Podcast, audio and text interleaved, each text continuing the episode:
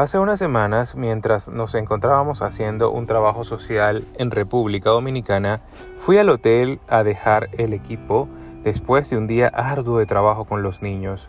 Mientras subía al auto, por mi lado pasó una señora que no había que mirar mucho para saber que vivía en la calle.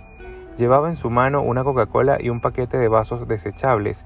En ese momento sentí ese sentimiento de compasión que cada uno tiene al ver esta situación. Me subí al auto y antes de salir, Dios habló a mi corazón y me dijo, ¿ya sentiste lástima por ella? ¿Y ahora qué harás? Así que salí del coche, la seguí y le di 100 pesos dominicanos. Para mí tal vez no era nada, pero para ella, al parecer, era una real bendición caída del cielo. Me dio las gracias y me fui. Me senté en el auto y pude ver por el retrovisor que se había detenido. Estaba atónita, veía el dinero y me miraba a la distancia.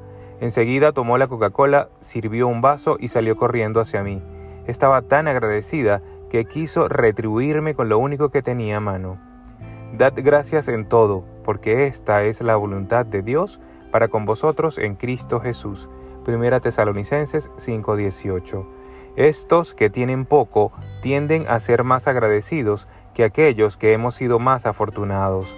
A veces actuamos como si mereciéramos todo y olvidamos el hermoso gesto de ser agradecido. Hoy seamos agradecidos y asumamos los nuevos retos. Demos gracias a Dios por cada momento, el bueno y el del infortunio, por lo poco o lo mucho que tenemos, por la vida y el amor que tenemos a nuestro lado. Simplemente demos gracias por todo. Que tengan un feliz día, que Dios los guarde y los bendiga.